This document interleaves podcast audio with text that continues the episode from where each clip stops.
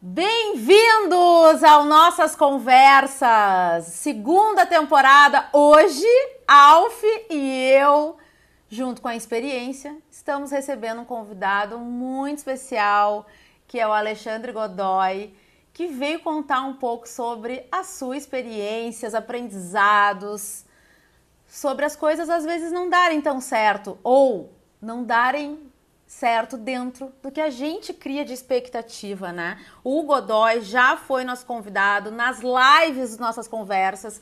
Tem essa conversa salva entre o Alf e ele no IGTV do Instagram. Então, segue lá, arroba nossas underline conversas.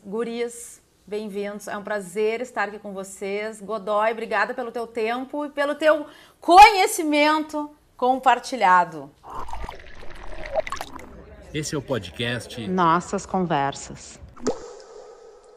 Bom dia, bom dia, bom dia, boa noite, boa tarde, uh, dependendo do horário que cada um vai assistir. Tudo bem, gente? Bom, prazer para mim estar tá, tá conversando entre amigos, né?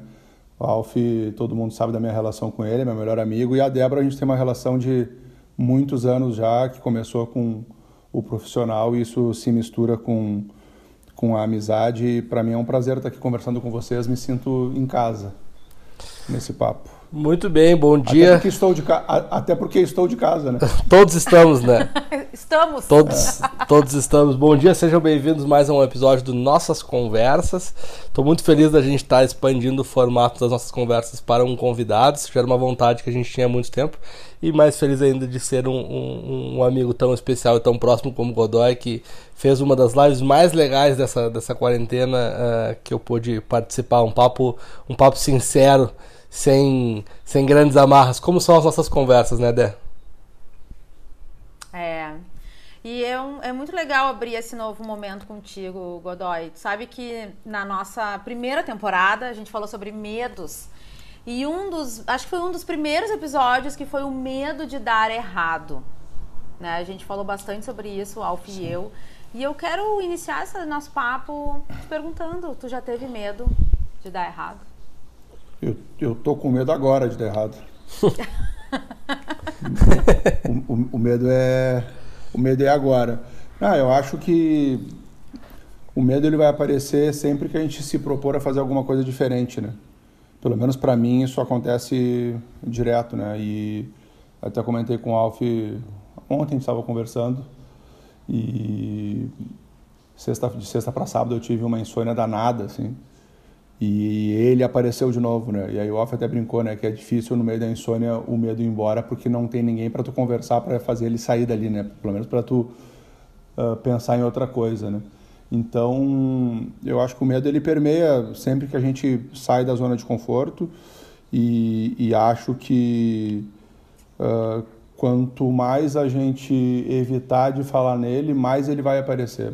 E eu acho que se tem alguma coisa que eu tenho tentado falar nesse período difícil que a gente tem passado, é justamente nisso, né? Como que a gente precisa normalizar ah, o erro, né? Ou os pequenos tropeços ou os grandes fracassos para para a gente conseguir fazer com que o medo ele seja uma parte natural do processo de, de inovação, do processo de tentativa, do processo de fazer as coisas acontecerem. Então estou com medo hoje porque estou fazendo algo diferente e isso Hoje eu entendo, por mais que obviamente me amedronte, é uma coisa que está pelo menos relativamente normalizada na minha rotina já.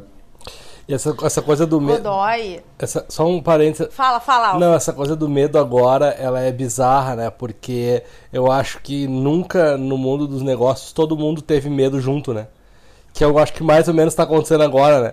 Tá todo mundo com algum tipo de medo junto. Sei lá, não sei quem vende álcool gel o resto. Uh, e mesmo quem vende álcool gel, né? Esses dias eu tava falando com, com um amigo que tem uma fábrica de álcool gel e ele, ele não vende só álcool gel, né? E ele tava comentando que, tipo assim, o álcool gel dele, obviamente, ele tá vendendo muito bem, mas as outras, outras coisas todas dele, tipo, estão indo horrivelmente mal, né? Então acaba não compensando. Então, de fato, eu acho que esse é um negócio interessante que tá todo mundo com medo, né?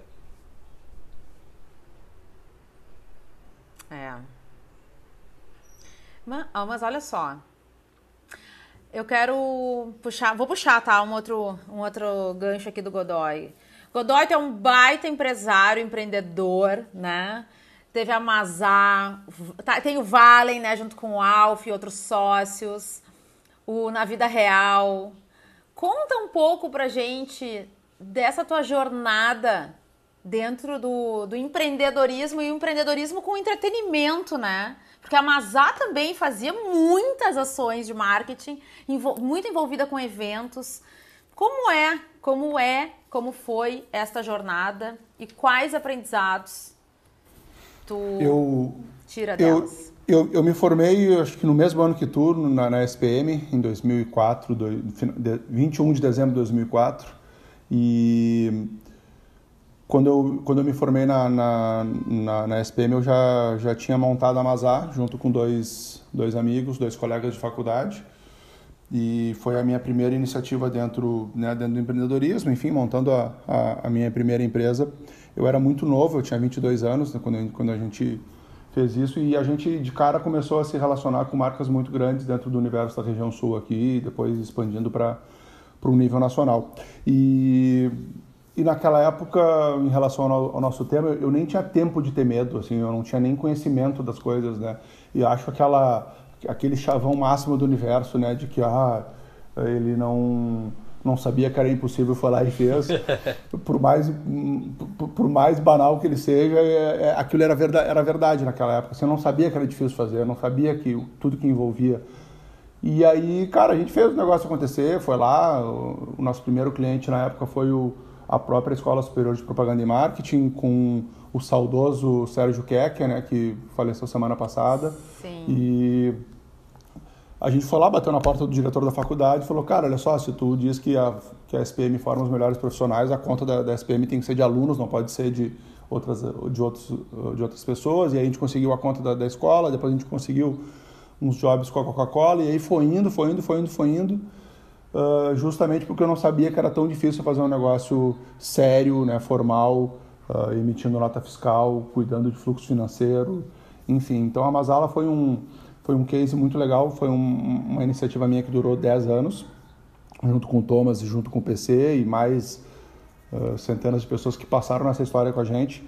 E, e a Masala foi um, um um caso muito bem sucedido do ponto de vista criativo, talvez ímpar aqui na, na, na história do Estado, mas ela, mas ela foi diametralmente o oposto do ponto de vista administrativo. Né? Então, ali foi uma fase onde eu, onde eu entendo que eu desenvolvi uma excelência técnica e ignorei absolutamente o lado empresarial, que é super importante, né? o lado de como administrar uma empresa, como fazer aquilo uh, ser sustentável no longo prazo.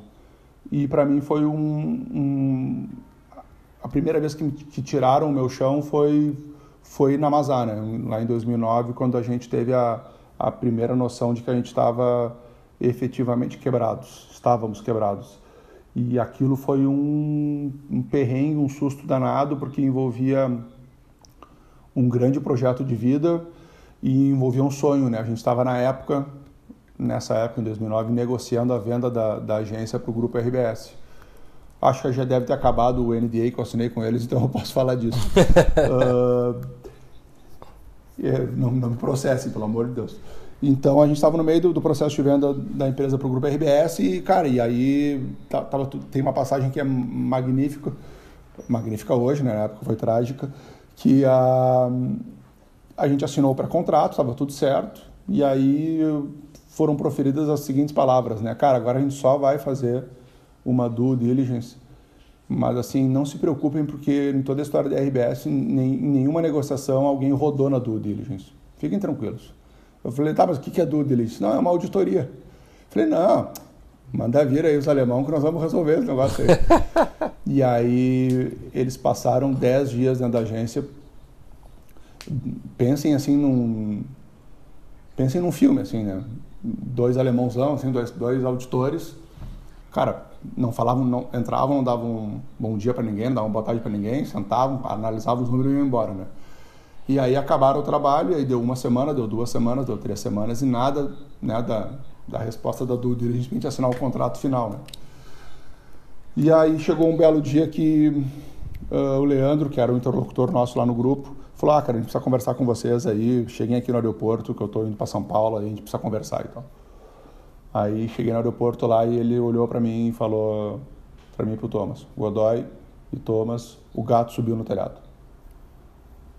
Aí eu, como assim? Mas Cara, uma pergunta, vocês não, fa- você- vocês não faziam nem ideia, assim?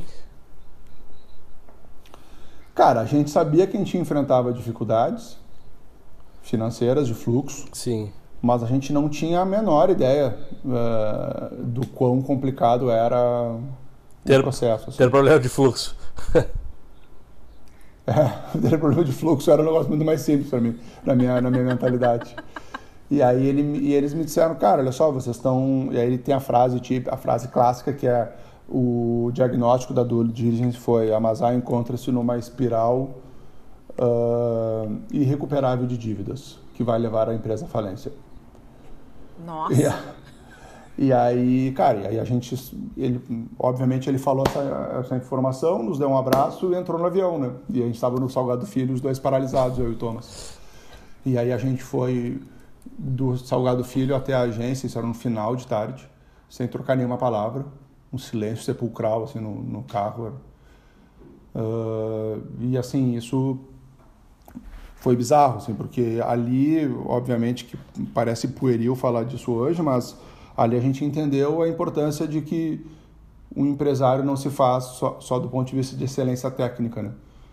O empresário se faz de excelência técnica e assumindo as responsabilidades que empreender exige da gente.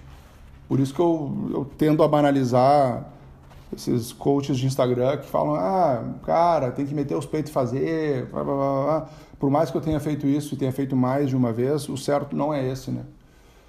Não é o jeito correto de fazer, né? Eu tinha uma empresa que tecnicamente era muito boa no que fazia, mas a gente ignorava preceitos básicos de administração. A gente achava que, beleza, que a gente era bom demais para um dia ter problema com isso. E que se tivesse problema financeiro, a gente ia passar por cima, conquistando novos clientes, fazendo jobs melhores.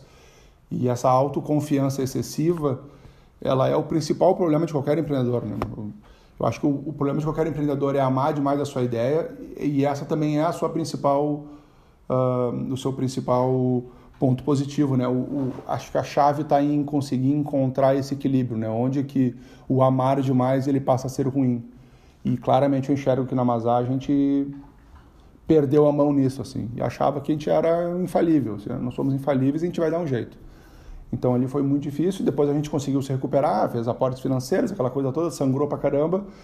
Mas depois voltou de novo para ter problemas administrativos, problemas de fluxo, tinha muito ego envolvido. É, é, nós três somos do mesmo setor, então a gente sabe como o setor ele ainda sofre com essa questão né, de, de autossuficiência, de ego. Então, chegou lá em 2013, a gente, a gente encerrou essa história super bonita, mas super dolorida da Mazar, fazendo ah, o evento de reabertura do estádio Beira-Rio. A gente ganhou a concorrência junto com o Grupo RBS e junto com a Histórias Incríveis, um consórcio dessas três empresas.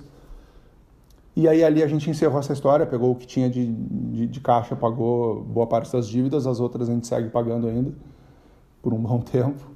E mas a mensagem é essa, assim, dessa primeira etapa da minha carreira, né? Como é legal fazer o que a gente gosta, mas como isso pode ser um um tiro se tu administra mal essa coisa, né? Sabe que eu fiquei aqui pensando, Godoy, quando fala do ego, né? Esse amor exagerado que passa por cima e o, e, a- e o, o jogo dos egos, isso atrapalha, na verdade, todas as relações, né? Ao meu ver, assim, porque o amor exagerado e o, ou um ego muito inflado também atrapalha as relações afetivas. Claro que sim. Acho que sim. Acho que, eu acho que a gente vai se moldando, né? Eu, eu, eu, eu não acho que ao longo da vida a gente se, re- se revoluciona como, como pessoa, aquela coisa, ah, agora eu vou ser outro cara, mas eu acho que a gente consegue muito se moldando, assim. E, e isso só tem um jeito, né? A gente vai sendo talhado pela soma das nossas experiências, né? Parece super óbvio isso, a gente ouve isso toda hora, mas acho que a real é essa mesmo, assim. A gente vai apanhando de um jeito ou vai eh, sendo talhado de um jeito, sendo esculpido de uma, de uma forma que eh, a gente vai melhorando ou piorando conforme né, o que a gente quer da nossa vida, assim. E acho que esse primeiro aprendizado foi super importante. Eu entrei no projeto do Valen junto com o Bruno, junto com o Alf, junto com o Maurício, já com outro pensamento, já, né? Já uh, entendendo que a gente não é infalível, assim, porque a, a, a crença que eu tinha na Mazá era nós somos infalíveis. A hora que precisar, nós vamos tirar um, um, um coelho da cartola e nós vamos resolver essa parada aí, sabe? Ah, nós vamos conseguir outro cliente, nós vamos ganhar aquela concorrência. Só que chega uma hora que, que, que o mercado muda, chega uma hora que as pessoas que te contratavam em determinada empresa não estão mais lá, uh, essa dança de cadeiras acontece. Uh, chega uma hora que entra a recessão de 2008, né, que era a maior linha do Lula, e aí as coisas vão se, se embolando e quando tu vê, tu perde o controle da coisa.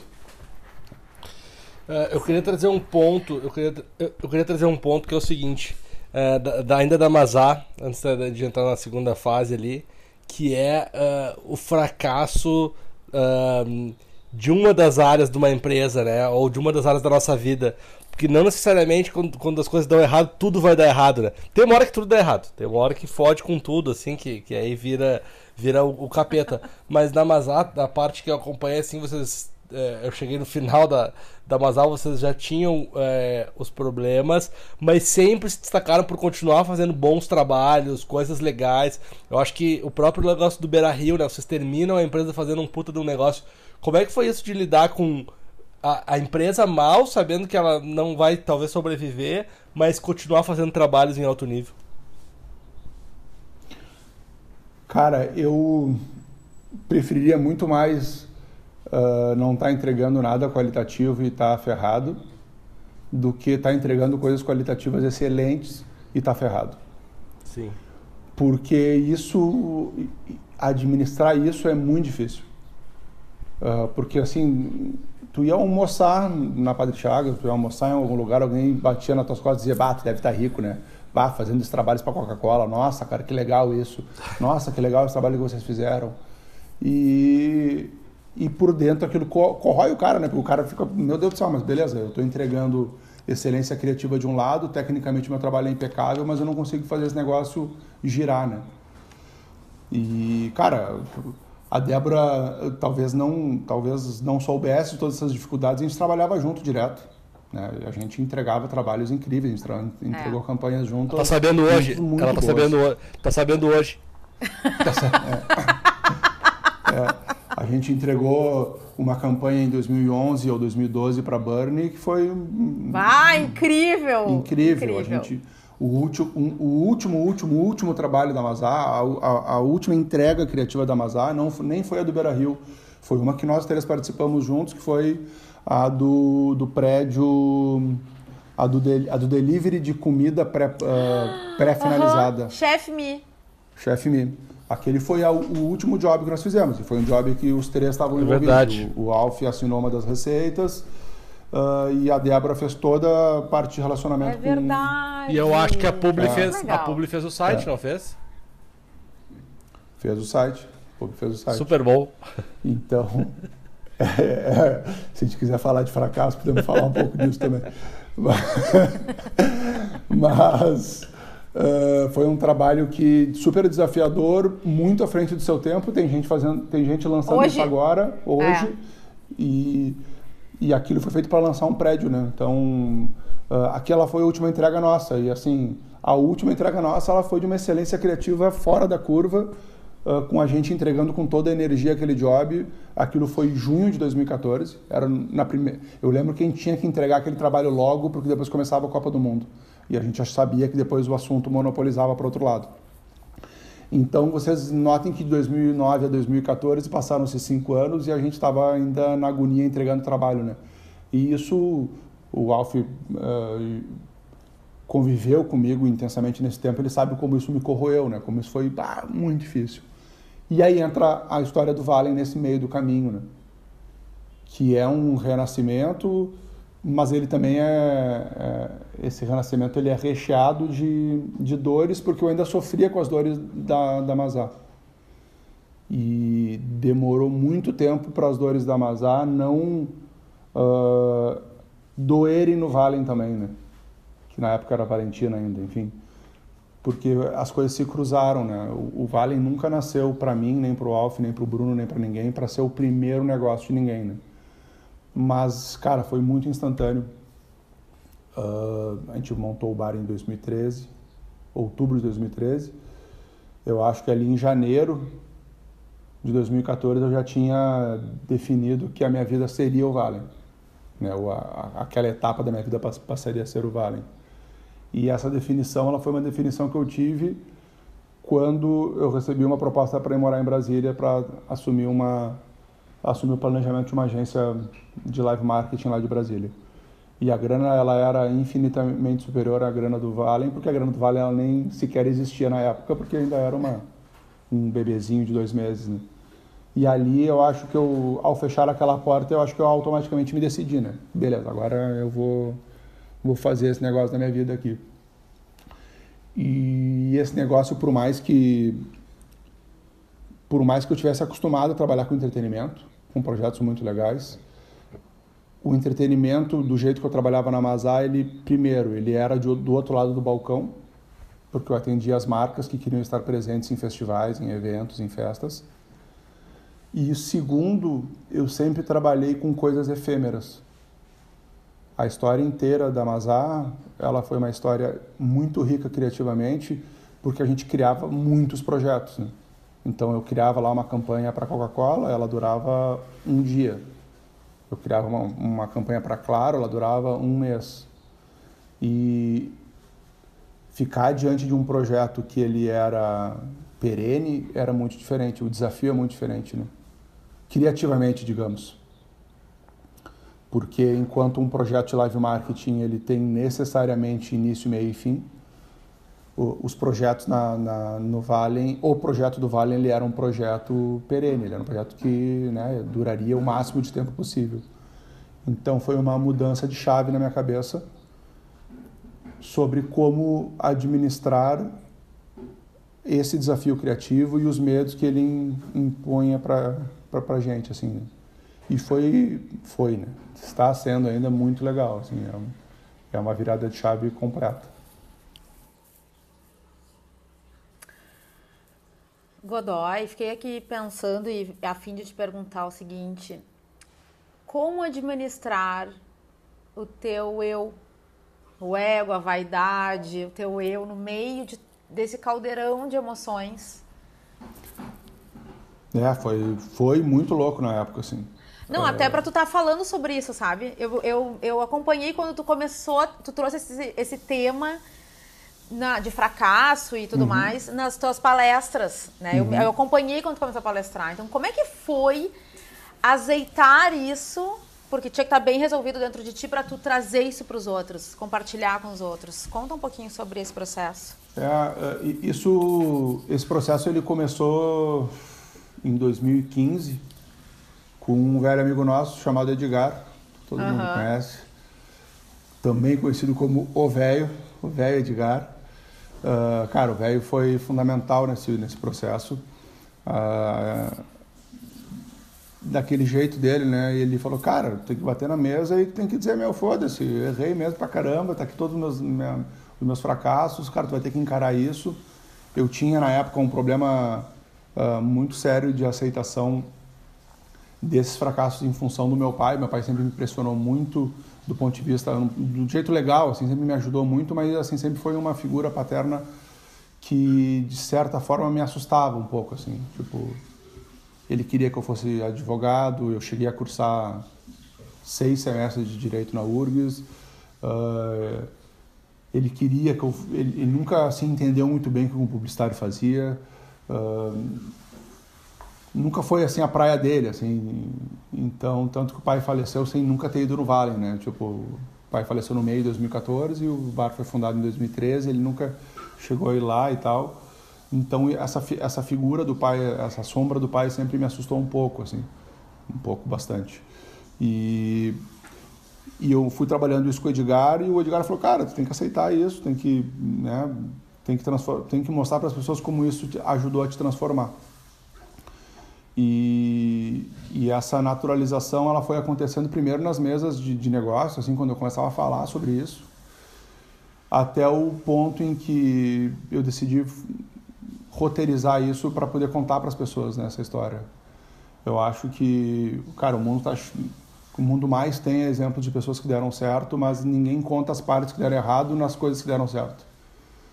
Por coincidência, ontem de noite eu estava tava passando o feed do meu Instagram e veio uma veio o lançamento do livro do, de um dos fundadores da 99.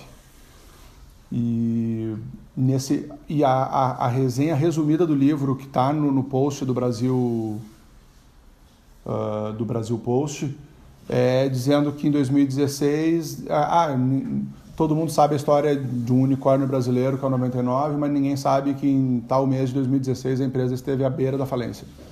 Então, assim, todo mundo tem esse, essa vírgula, né? E, e acho que contar isso certamente torna as histórias mais bonitas e prepara quem está assistindo de uma forma melhor para dar o seu passo também, né?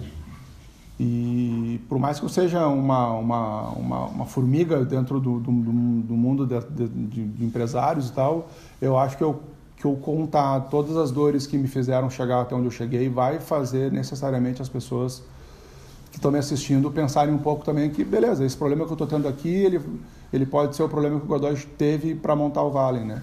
Ou esse fracasso aqui pode ser o mesmo fracasso que o Godoy teve na Mazá e aí depois ele partiu para outra. Eu acho que a gente precisa uh, poder falar sobre isso melhor, para não para normalizar, para dizer que é legal, que é bonito falhar, que é bonito ser, é bonito ser feio, mas é, mas é para dizer, cara, que acontece, né? E que faz parte do processo, assim, que é, que é isso. Então e acontece muito mais do que as pessoas acham que acontece, né? Acho que essa é a grande real, né? Quando tu fala em normalizar o é. erro e o fracasso, uh, cara, é trazer muito mais uma realidade do que, do que qualquer outra coisa. Principalmente nessa questão do, do, do empreender. Então, esse negócio de, de normalizar o fracasso, Godoy, eu, eu, cara, eu acho que tu é uma, é uma. Vamos ser um pouquinho coaches, mas é uma missão tua na Terra também. Mas é uma missão importante, né? Principalmente, acho que. É, porque e aí eu vou trazer um ponto que a Débora uh, quero retomar antes da gente falar um pouquinho mais da, das dificuldades do Valen, que agora, né, como você deve imaginar, um bar está passando por diversas dificuldades por estar tá fechado desde março. Inclusive esse, esse podcast é muito bom porque ele é um podcast muito sincero. Né? A gente abriu esse podcast da Débora comentando, não, porque vocês têm o Vale na vida real. No caso, não temos mais na vida real, né? Ele, ele não sobreviveu à pandemia. Ele já, ele já foi um dos negócios que que não sobreviveu. O que eu ia te perguntar, Mel, era o seguinte, queria que tu falasse um pouco o quanto os fantasmas da Mazá voltam, né, agora, assim, ou se são novos fantasmas. Cara, são fantasmas com uma nova roupagem, né? Eles sofreram um lifting. fizeram, fizeram, fizeram uma harmonização facial. Tocaram os botox do fantasma e eles voltaram, chegaram de novo. Uh, cara, é, de novo, assim, o medo de errar, ele, o medo de fracassar, ele, ele volta, né? Assim, ele é uma herança, ele é uma memória indelével da minha, da minha existência. Então, assim, é óbvio que, que eles voltam, né? No dia 17 de março a gente teve que fechar, né, em função da, da, da pandemia, a gente tomou todas as precauções necessárias e fechou, enfim. E Uh, dois ou três dias depois a gente fez algumas reuniões com a 45, que era a nossa consultoria que nos suportava na, na, na época. E, e aí eu lembro de chegar em casa depois de uma dessas reuniões, que foi a reunião onde a gente viu o, o quadro da dor, né? E eu cheguei em casa muito assustado, eu vim caminhando, que é muito próximo aqui de casa, e cheguei em casa, a, a Carol já estava em casa, minha esposa, e e eu, eu lembro que eu abracei ela, assim, comecei a chorar, e aí fui para debaixo, eu não sei porque eu falo isso sempre, mas eu fui para debaixo do marco da porta do banheiro. Não sei se eu achava que vinha um terremoto, mas eu fiquei embaixo da marca do, do marco da porta do banheiro. E, e, comecei a chorar, assim, copiosamente, e eu só dizia assim, cara, por que de novo, por que de novo, por que de novo? Tipo, vou quebrar de novo. E então, nesse sentido, eu acho que a gente. o, o, fantasma é, é, o mesmo, só que, óbvio, eu estou um pouco mais preparado para enfrentar ele, né? Sim. Mas, assim, é muito desesperador, né? Uh, eu acho que tem um grande diferencial entre os dois fantasmas, que é o fato de que agora a culpa não é minha, né?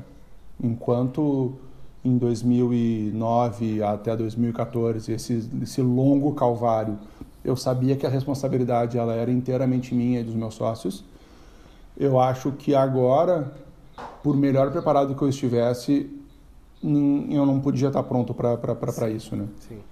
e o Gabriel Carneiro Costa fala né, que tá todo mundo todo mundo desceu para o bunker junto e que todo mundo vai sair do bunker na mesma situação né e acho que todo o setor do entretenimento vai sofrer demais com isso, já está sofrendo.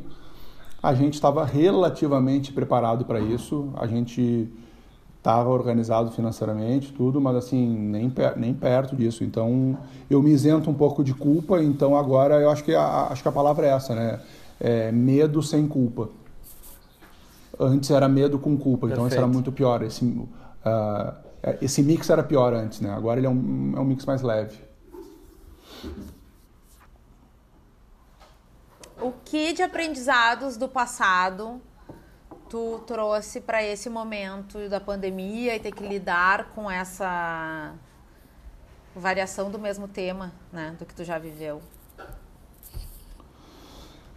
É, eu acho que acho assim a questão da, da, da autoconfiança e do, do da falhabilidade, né? Tipo assim, cara, eu, eu não sou infalível, não, não, não vou tirar um coelho da cartola, né? Acho que essa resignação, por pior que seja a palavra resignação, né? Ela, ela traz um caráter assim de, ah, é isso aí, já era. Mas assim, acho que se nesse sentido se resignar e, e sofrer esse luto é um negócio que eu aprendi a, a fazer, assim. Então a gente, acho que esse é um primeiro ponto. Uh, eu acho que o ponto de se organizar e tentar planejar ao máximo as coisas, acho que é um segundo ponto também. Né? Eu, se eu se eu estou numa situação menos dramática do que eu estava numa época na época da Masaia, é porque a gente está mais planejado. Então, acho que esse é um outro aprendizado que o tempo me trouxe assim. E e eu acho que assim tem um lance que, que é horrível que eu vou falar, mas assim tem, eu, eu hoje eu estou pronto para o pior, sabe? Tipo assim, ah, se tiver que fechar os negócios meu, nós vamos fechar. Não, eu não vou dar murro em ponta de faca, né? eu não vou dar cabeçada na parede. Assim, se tiver que desistir desse sonho para sonhar com outra coisa, vamos fazer isso. Acho que o cara fica menos. Não dá para morrer cara, abraçado. O cara né? começa a ficar menos emocional com as coisas, né? Fica, Passa a ficar fica mais, pragmático, mais, fica mais pragmático. Mais, mais racional, né? É, eu acho que, é, acho que é, o ponto é esse, assim, cara, se não tem solução, vão ter que, meu, Assim, tem uma coisa né, que, eu falo, que, que a gente fala, assim, tipo, na época da Mazar, eu pensava o que, que as pessoas vão, vão achar se a gente fechar. Ah, as pessoas vão falar da gente se a gente falir. Ah, o que que... Cara, sabe o que aconteceu depois que a Mazar fechou? Nada. ninguém, ninguém, ninguém se deu nem conta, né? Sim. Eu vou dizer uma coisa para você, o que aconteceu quando a DCS fechou? Nada, nada. Os clientes foram para as outras agências, os profissionais foram para as outras agências. Uh, os ciclos passam, assim, a DCS era gigantesca, a gente era uma coisinha ali, legal, fazer uns trabalhos bacanas, bonitos, bem resolvidos, super criativos, que as pessoas quando falam comigo, elas lembram, ah, pois é, Yamazá. Então, eu tenho, eu acho assim, a gente é muito insignificante dentro de um universo cheio de coisas tão legais, cheio de, de múltiplas iniciativas tão legais. Então, assim, cara, vai, vai ser sofrido, mas vai entrar uma outra proposta de entretenimento se a gente tiver que fechar. Não é o que a gente quer, a gente não vai fechar. O caminho está sendo traçado para isso não acontecer. Mas, assim, saber o tamanho da sua insignificância acho que ajuda um pouco também, né? Sim. Gurias, estamos indo para 36 minutos de nossas conversas. Vamos para nossa reta final, Alf? Vamos. Eu queria, eu queria só trazer um, um, um, tema rápido antes, que é o seguinte, eu queria que o Godoy falasse um pouco dessa reconstrução, né? Porque se eu acho que é super importante falar do fracasso e normalizar ele, as voltas por cima também precisam talvez não ser normalizadas porque elas não são tão fáceis, né? Eu acho que muita gente não dá a volta por cima, né? Muito empreendedor acaba não dando a volta por cima. Mas que tu falasse um pouco dessa volta por cima que tu deu é, agora no mercado dos bares e, e, enfim, contasse um pouco do lado bom também, né? Para não te chamar aqui só para falar de, de fracasso também, né? Uh, cara, a gente. Uh, bom, a primeira coisa que a gente fez, óbvio, foi fechar a torneira de tudo, né? Acho que essa parte, assim, de que todo mundo fez, eu vou, eu vou pular, né? Que é, beleza, vamos estancar, vamos segurar, vamos. Né? Então, então a gente fez isso, obviamente. E. E aí. Uh, eu acho que, assim, o, o o grande trunfo que a gente entende do, da, da, marca do Valen é que a gente sempre se posicionou não como uma marca de entretenimento, e sim como uma marca uh, que falasse sobre liberdade sexual e experiência erótica. Uh, talvez algumas pessoas que estão aqui com a gente não saibam, mas o, bar, o Valen é um bar temático de erotismo, né? Então, tudo que acontece dentro do universo do bar versa sobre esse tema. Né? Então, a decoração, a gastronomia, as atrações e as interações da, do staff com, com o público, todos esses quatro elementos, eles falam sobre, sobre, sobre sexualidade, sobre comportamento, sobre erotismo. E, do, e, no momento em que a gente define que o nosso negócio não é bar e que o, e que o nosso negócio está bar, uh, fica mais fácil para a gente sair dessa encruzilhada que a gente está.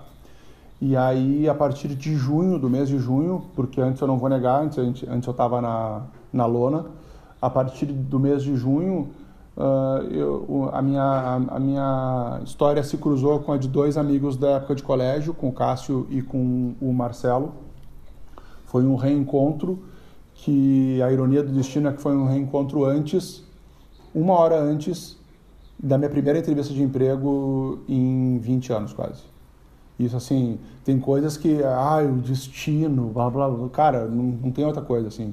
Eu estava me preparando para uma entrevista de emprego, onde uh, eu tinha negociado com o Alf e com o Bruno que uh, o Valen seguiria, mas eu seguiria sendo um sócio, assim como o Bruno e como o Alf são, que são sócios uh, fundadores e que participam de um conselho.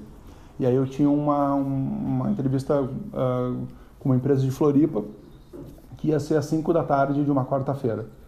Às 3 da tarde, ou às 2 e meia da tarde, enfim, o Marcelo me chamou no WhatsApp, eu não falava com o Marcelo há um ano e meio, dois anos, me falou, meu, olha só, preciso falar contigo, preciso falar contigo. Eu falei, não, beleza, vamos, vamos marcar. Não, tô te mandando o link do, do Zoom.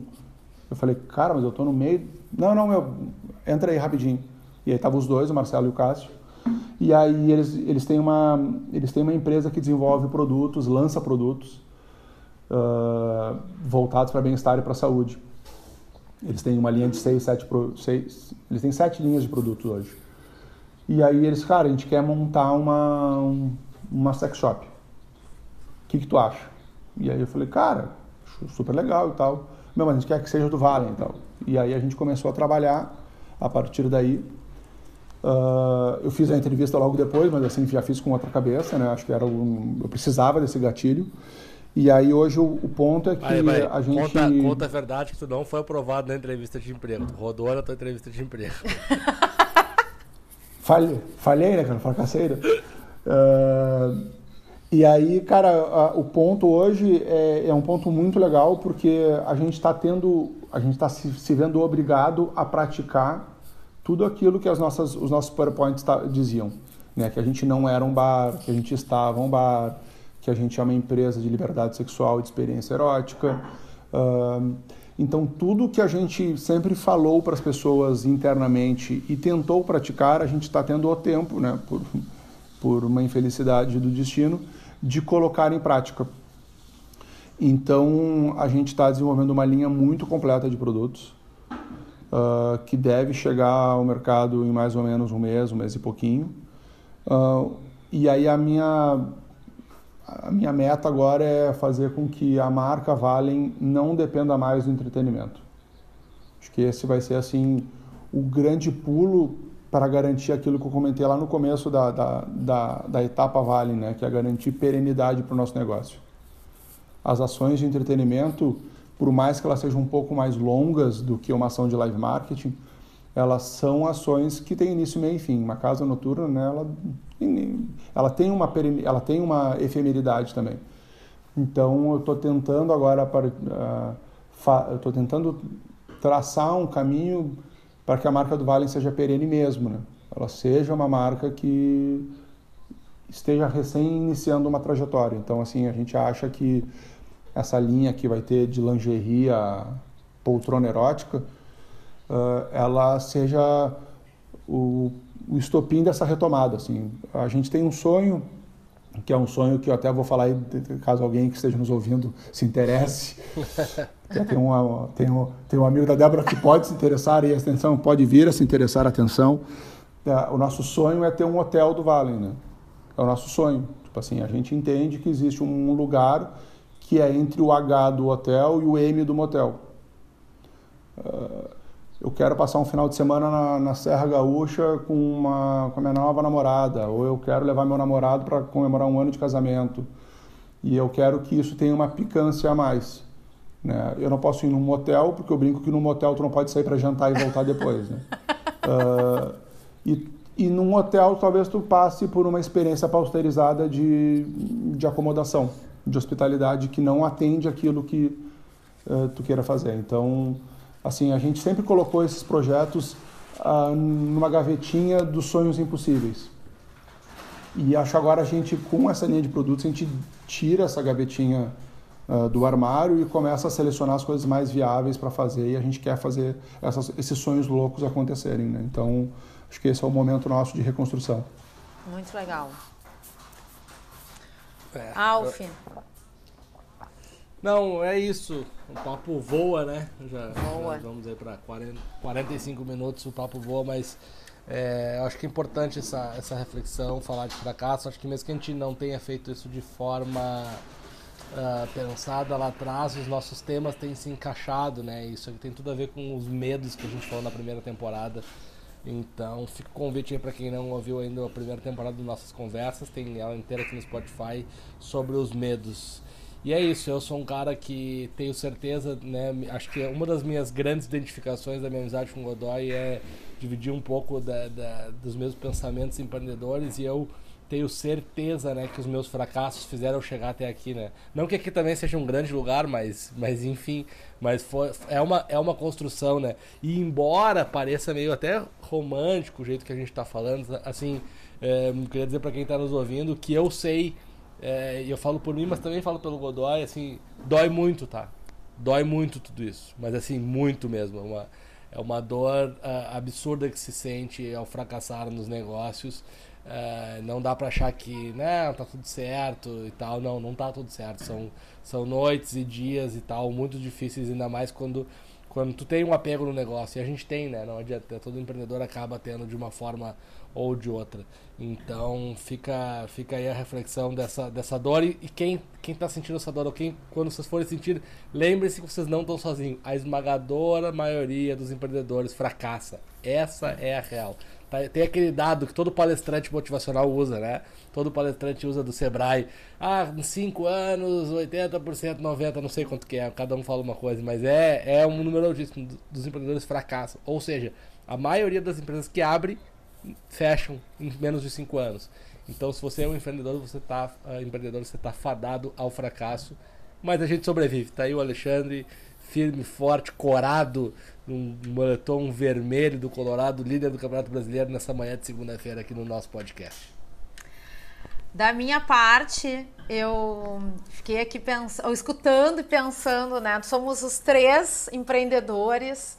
A gente já se conhece de longuíssima data e eu tive o prazer, a honra de trabalhar muito próximo em diversos momentos da carreira de vocês dois, né? Tanto na Mazá como o Godoy, depois o Valen junto com vocês dois. Eu agradeço muito a confiança que vocês depositaram em mim e quero dizer que é um prazer poder compa uh, compartilhar, somar e acompanhar pessoas que eu admiro tanto, que eu gosto muito por tanto tempo. Então, não, meu obrigada não é só por, pelo, por esse podcast, mas é por uma jornada, né? Muito obrigada, Gurias. Foi muito bom. É muito bom. Muito bom. É muito bom, é muito bom. Estou muito feliz também. Eu acho que o Cláudio falou é muito real. Ah, dói demais, né? Ah, sexta, de sexta para sábado eu mal dormia. O Carol é prova disso, porque eu incomodo ela na cama. porque hum, o medo volta e vai, assim, ele, essa, essa ferida ela fica sempre ali um pouquinho assim aberta, assim, e ela é boa para lembrar como é difícil fazer, né? Porque se fosse fácil todo mundo fazia também, né? Então acho que acho que é bom assim estar tá ali incomodando um pouquinho para lembrar a gente de, de como essas histórias são difíceis, mas são extremamente prazerosas também. Eu eu faria obviamente melhor tudo que eu fiz, mas eu faria de novo, assim. Então acho que esse é um que isso é um ponto importante. Queria agradecer demais para vocês, tenho uma admiração profunda pelos dois, dois amigos, uh, pessoas que eu admiro demais e que bom, fiquei muito feliz com o convite de vocês. Esse é o Nossas Conversas, podcast meu, do Alf, junto com a experiência, toda quarta-feira, um episódio fresquinho para você. A gente se vê semana que vem. Beijos. Tchau, tchau. Valeu, tchau, tchau. Esse é o podcast Nossas Conversas.